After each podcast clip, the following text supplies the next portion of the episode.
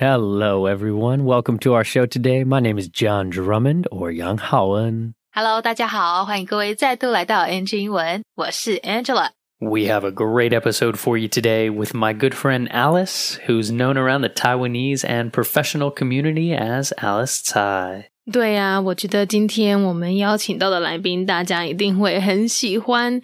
他不但会画画，还有跨足科技和财经领域哦。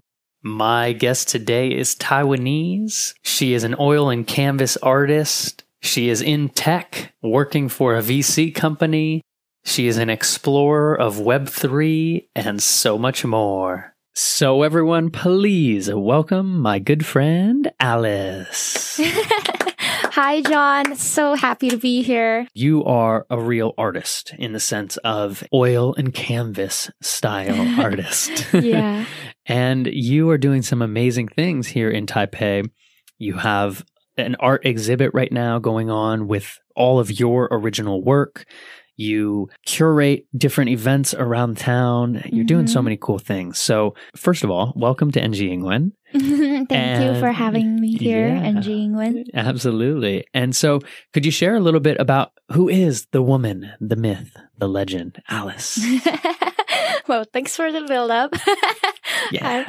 um, so, well, I moved back to Taipei about two years ago because of COVID. Before that, I was in San Francisco. I was uh, studying fine art and UI UX. And I got a job in a AI startup, sort of started my um, tech and art kind of journey Mm. which I did not know would become closer and closer overlapping. So right now I am a oil painter. Um, I've worked in tech and I'm also in VC and venture capital. So yeah, a little different, different industries, but all interesting ones. So cool, Alice. Yeah, well, very different things there. I'm an oil painter, which sounds so wonderful, but I'm also in tech. I'm a badass woman. I'm a VC. I work for VCs. You know, it's so cool. And you said something really interesting was those used to be completely different things. Yeah. But now with NFTs and blockchain technology, they're kind of starting to merge a little bit more. definitely. So, so cool. Let's try to talk about everything we can today, but I would love if we could focus mostly on your oil painting Mm. because you are doing an awesome exhibit right now in Taipei City. Is that correct? Yes. So it's going to be in uh, this bar called Cactus Bar. And it's from April to June, the end of June. So yeah, I will have events in uh, May and June. So hap- happy to see you all if you guys can get a drink and check out some cool art. Yeah, yeah. Cactus Bar, all original pieces that you have made, you've painted, Yep. and they are so cool. I just saw a few of them you showed me here in the studio. And I would love if you could kind of share a bit about your origin story with painting and what is some of your inspiration for creating these incredible works of art. So I started this reincarnation series um, because of my dreams. I like to dig deep down into the dreams um, and into the subconscious as well, because you know a lot of things that they don't reveal in your conscious, and as much as you want to hide them underneath the surface, sometimes they burst out in your dreams, like in all kinds of forms. They could be symbols, metaphors. There, there could be nightmares. And I just love um, transferring that into the canvas. Sometimes I don't think about anything at all. I just let my subconscious guide me while I paint abstract. And so the series you're working on right now is called Reincarnation. Mm-hmm. So cool. That's a that's a great word. Maybe we can we can go over this word a bit with our co-host Angela. But reincarnation is kind of to live again, to live another life, to come back in new forms. Yes. And so your work in this regard is talking about your own journey, like reincarnating in your own body or somebody else's. So I would say that in my dreams or in my meditation sometimes, if I get really focused, um, like if I go under the second, even the third layer of my dreams, then I could see myself as at like living different lives already. Like I may lived as a queen. I may lived as a very poor kid. I have different identities. I may be a man. It, it comes in all different forms, but like, um, I would know that some of the people that I've met this life, I've probably met them in different lives too. So that's the whole point of reincarnation, but you still feel the, connections between people. Some people you met them and you immediately knew that you guys are going to be best friends. It's kind of like some things that you can't explain, but you immediately feel the vibe or you feel from the person that you guys are just super close. And vice versa. Some people you just hate even without them saying much. yeah, so true. It goes both ways, right? yeah, yeah, definitely. Yeah, very well well said. And it's it's so interesting because it's making me think about the life of an artist, the life you live. What is the creative process? I mean, how do you find inspiration daily? You really have to find. Do you have a, a process? Can you take us through? You know, are you creating art or trying to create art every day? Mm. Well, as much as I love to create art every day, but right now I still have my VC job. the tech world still yes. calls. Yes, yes. But um I try to make time for my art um because it's very precious for me to get the studio booked and I sometimes I only have a limited time of probably around 3 hours. So I would try to put my thinking process in my brain kind of like in a file already prepared that I grab from my dreams. I grab from the people I meet. I write down little notes in my uh, cell phone to keep the thoughts. Sometimes I even wake up to to to record the the thoughts like from voice memos or everything. Yeah, so I try to get it as ready as I can before I touch the canvas. And once I do touch the canvas, I just let it out. It's so cool. It's such a true creative process. You know, you're constantly scanning your day to day life for inspiration and then you file it away in your subconscious and then you express it through your paintbrush. Yeah. So beautiful. Well said, too. I really like visualizing that process right there. Mm. And so, thinking about your exhibit right now Mm. and thinking a little bit about the future of Alice as an artist and a tech badass woman, what does the future look like for you? Do you want to be focusing more on the art side of things? Mm, I definitely want to be the bridge of the two, of the art and the tech and VC as well. So I want to connect everyone. Um, I'm working on a project that I'm collecting 30 artists, and some of them are already pretty famous, but they are from an older generation that are doing like calligraphy or like Chinese painting, that kind of stuff. But I can definitely see the potential there. Um, so I'm going to be in charge of the um, NFT project that's coming on. So I think that I can still have the separate kind of lives as an as an oil painter, but also I can still work on um, being a curator, just making the two words collide. yeah, yeah, I love it. And it's so cool because that is really what Web 3 is in my Yeah. mind. It's all of these worlds colliding. You know, Mhm. every time we go to these events, Alice, I'm always just looking around and I'm being like, this person's an oil painter now in Web3. This person's a VC fund manager now in Web3. This person's a race car driver now in Web3. yeah. And it's so many worlds are colliding right Mhm. now. It feels like a very pivotal moment in our history, yeah. but maybe I'm just always, I'm excited about it, I guess. Yeah. No, I like that. Everybody's just equal. Yeah, everyone's equal because everyone's learning again. Mhm. We're all in infancy together. and Right. it feels very collective. A little collective consciousness vibe in that way. Mm, definitely. That'll be your next series. Yes. So cool, Alice. 节目上半段一开始，我们这位除了有在做风险投资，而且还才华洋溢的油画家来宾提到，他在疫情冲击下回来台湾之前，本来是住在旧金山那边念艺术，但特别的是呢，他还曾经在专门做 AI 人工智慧的科技新创公司待过。好，整个就是非常的特殊，完全是不同的领域。不管是油画艺术、科技还是财经，他都有涉略，都有经验。乍听之下可能会觉得好像有点冲突，但是 NFT 和区块链的出现呢，让他刚好有机会可以把三者合而为一，成为连接艺术、创投和 NFT 这三个领域的桥梁。像目前他计划邀请三十位艺术家来和他一起创作，一起把艺术和 Web 三点零结合。另外，来宾也提到，在这个轮回转世和梦境这类主题呢，都会对他有很大的吸引力，很喜欢深入探讨梦到的人事物跟我们的潜意识。好，比如说平常压抑下来的情绪呢，就算再怎么努力去把它隐藏，有时候还是会在我们潜意识，在我们的呃梦里。哦，以各种形式出现嘛，对不对？那这时候呢，来宾他就会把梦到的东西以抽象化的方式来呈现出来。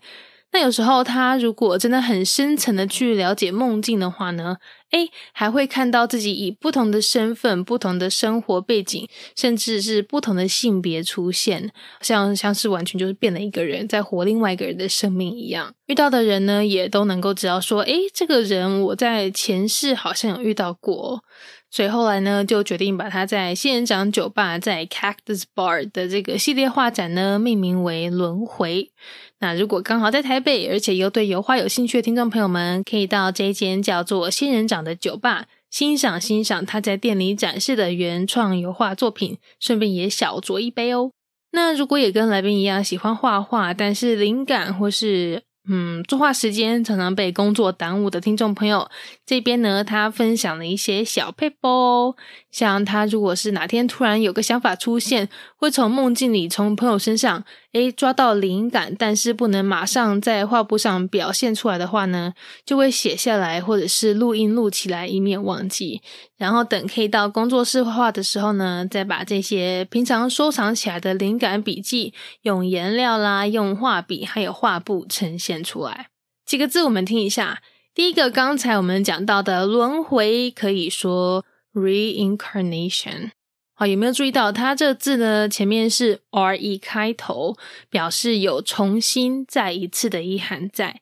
好，那后面的 incarnation 它是化身，也就是为什么当我们把这个字首 r e 跟它凑在一起变成 reincarnation 的时候，就变成有轮回的意思。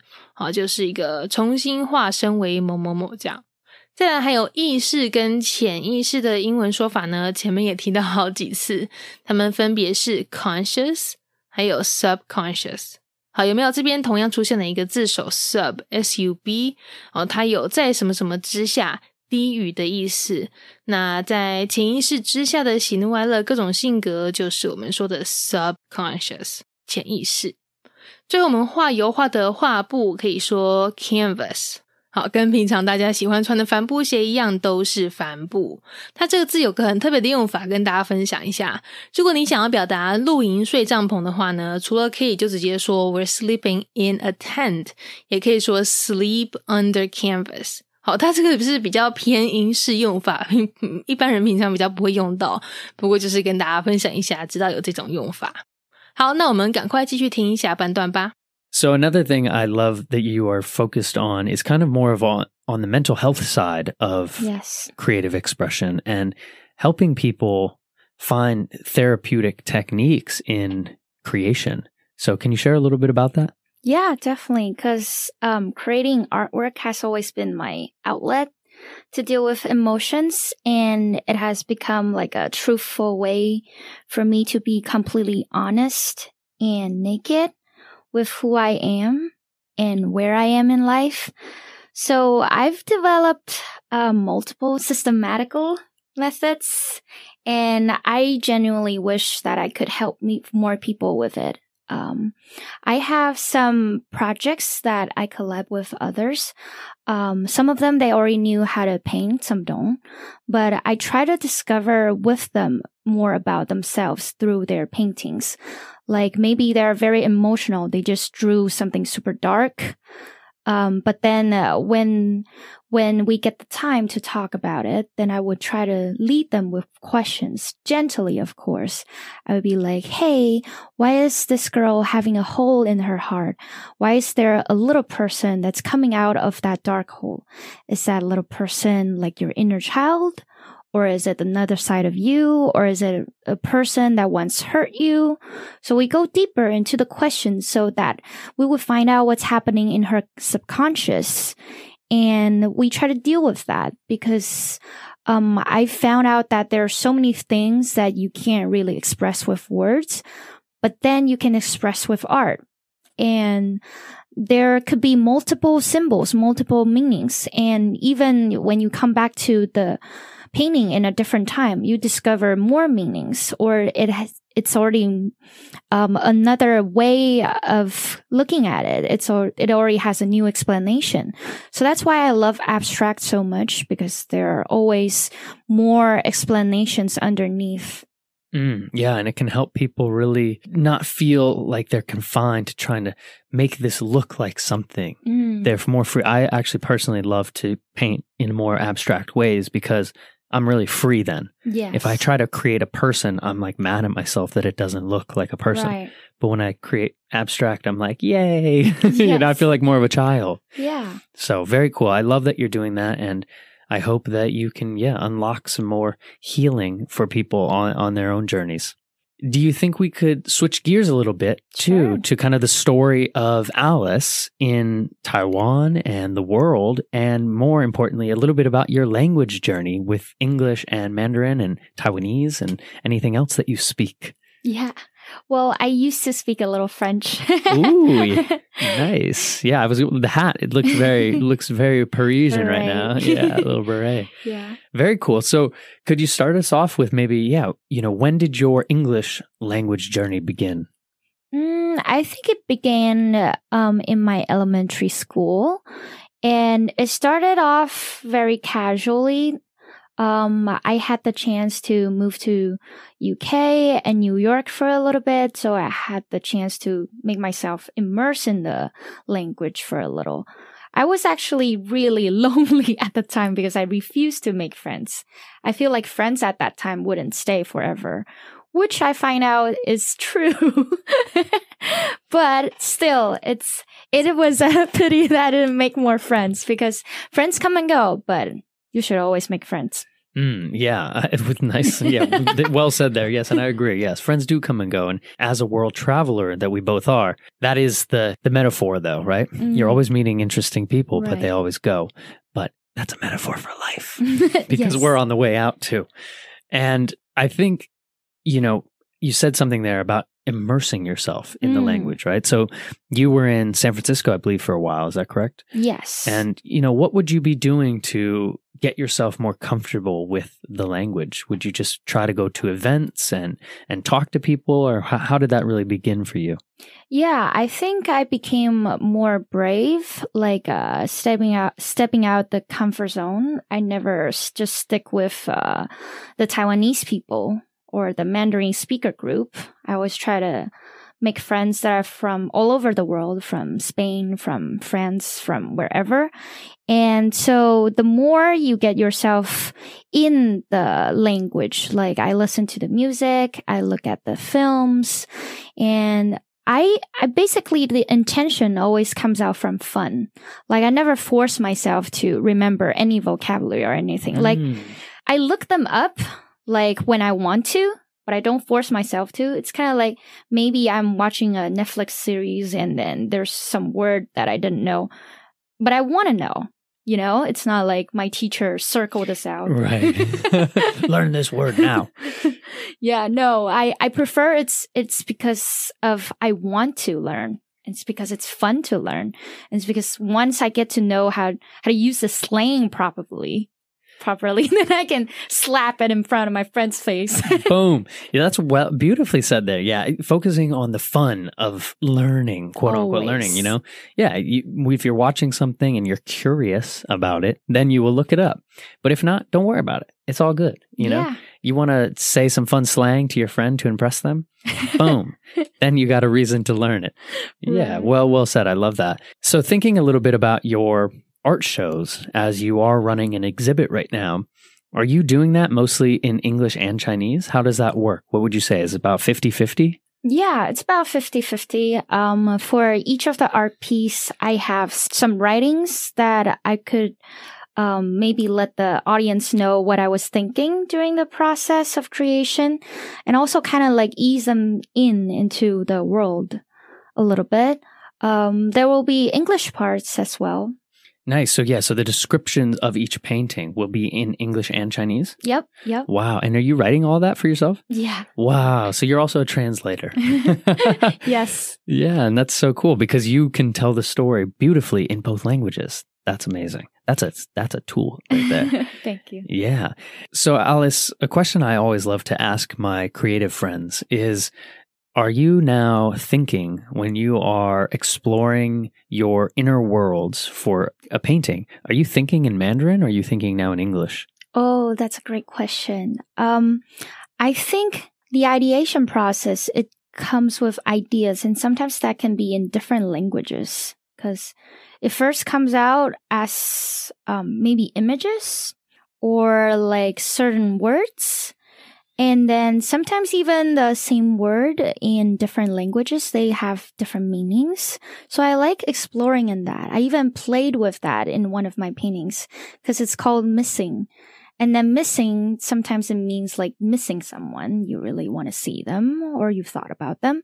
Or it means that you've come across the past with them. You missed that event already. You missed that person already.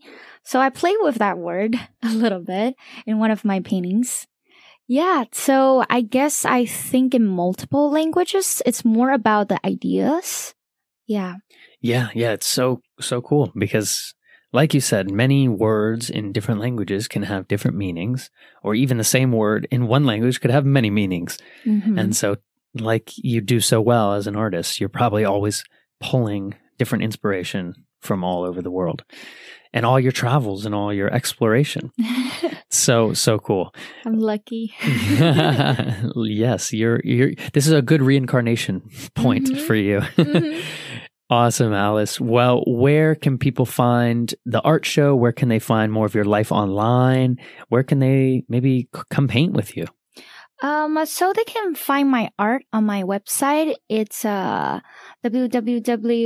www.alicearttherapy.com. So it should be quite easy. AliceArtTherapy.com. Mm-hmm. Beautiful. And then any uh, Instagram? Instagram, and it's A L I C E T S A I Y I. Alice Tai. Tai E. Tai. Tai. Is that just to be cute? no, that's my Mandarin name. Oh, is it? Ah, but it is cute. It is cute. It's also cute and it's real. Yes. It's got a double meaning. Awesome. Well, you can find her online at Alice Tai or mm-hmm. alicearttherapy.com. Awesome, Alice. Well, thank you so much for joining us on NG Wen. Thank you for Thank sharing you for about your me. creative process. And I hope people can come out and check out some of your artwork and buy some artwork. Support the arts. yeah. So stay tuned on my IG for another opening day because there will be one free cocktail that's uh, attached to my uh, topic reincarnation. There will be one black or one white cocktail themed cocktails Ooh. free to offer and some finger foods if you come to my opening show. Awesome. Shout out Cactus Bar. Awesome, Alice. Thank you for joining us, and we'll talk to you next time. Thank you, John. 好，艺术除了可以让人欣赏以外，也可以是一种心理治疗的方式。下半段一开始，这边来宾就分享到了他在做的这个艺术治疗啊、呃因为他从他多年的这个作画经验发现啊，诶， 画画呢比文字更能够帮助表达想法，更能够表现出最真实的自己，而且呢，也建立出了一套方法来检视、来探讨画布上的呈现和内心的这个对应关系。所以希望可以帮有需要的人呢，透过作画来寻找内心、寻找潜意识里的自己。像如果是很多情绪掺杂在一起的人画出来东西，可能就会比较黑暗一点啦。啊，有的人可能画的一颗心中间有一个大洞，而且还有一个小孩从那个洞里面走出来等等。那来宾他就会针对这些象征呢，去跟他们探讨背后的意思，去帮助他们了解潜意识里真正需要、真正想要表达的是什么，来让他们能够更了解自己。哎，这听起来好像还蛮有意思的，对不对？我也要来我家附近 找找看有没有类似的，好看可不可以偷窥一下 潜意识里到底是在想什么？如果听众朋友你刚好有机会跟来宾合作的话呢，哎，那更好，可以来个双语心理智商，或者是去看他在 Cactus Bar 在那个仙人掌酒吧的画展的话呢，也可以读到他中英双语的作品解说，甚至还有一杯免费提供的独家调酒跟一些小点心哦。一讲到双语啊，来宾他其实小时候有在英英国，有在纽约待过一阵子，所以本身对对英文也不是太陌生，好习惯都是英语的生活环境。后来到旧金山住之后呢，除了说中文的朋友圈以外，他也会尽量跨出舒适圈，去跟来自世界各地的人交朋友，就是让自己有多一点机会去用英文表达沟通，或者是也也跟我们很多其他来宾分享过的一样，会透过看影集、看电影，或者是呃听歌的方式呢，去增加英文练习机会。但也不是说遇到一个字不懂就立马去翻字典给他背起来，像是要准备考试那样子，而是因为他觉得好玩，然后自己是真的想要去知道那个字。尤其是如果刚好是一个实用的俚语啊片语，学起来的话呢，刚好可以拿去呛朋友之类的。那在这一段呢，有一个片语一定要来跟大家分享一下：a slap in the face。好，指的是一记耳光。除了有实际的打耳光、扇脆配那个意思在以外，有时候也可以把意思做延伸，变成带有一点侮辱的意味在。比如说，某人从 A 公司离职，跑去 A 公司的死对头上班。那对 A 公司来说呢，这位同仁的离职就是 a slap in the face。好，这句在今天的节目上是没有这样用，反而是做了一些变化，把 slap 变成动词，表达一种我们讲的那种开玩笑的呛人的意味。好，那另外一个，他刚刚说仙人掌酒吧有提供的 finger food，指指的是那一种，诶，可以直接用手拿起来吃的小点心，或是呃茶点这类的。好，不是说手指头做的食物，不要误会。好了，那希望大家一样都有从今天内容学到一些东西。有兴趣的话呢，可以去 Cactus Bar 或者是 Alice 的网站看看他的画作哦。拜拜。Bye, everyone. Peace. All right. Well, that is our NG Ingwen show for today. We hope everyone enjoyed listening to that. You can connect with us on Facebook, Instagram, YouTube, and now Spotify. You can search NG Ingwen or you can search on IG NG English ICRT. And don't forget to tune in every Wednesday morning from 6:30 to 7 and Wednesday night from 9 to 9:30. We'll catch you on the next episode. Bye bye. 好啦，今天的节目就到这边告一段落啦，感谢各位的收听，别忘了订阅我们的 Spotify 还有 YouTube 频道哦。那喜欢我们节目的话，也要记得到 Instagram 到 IG 上追踪我们哦。 如果各位有什么其他问题是想要问来宾的，也请欢迎在底下留言告诉我们，我们一定会想办法帮你问到手。好啦，那就下周在空中相会喽，拜拜。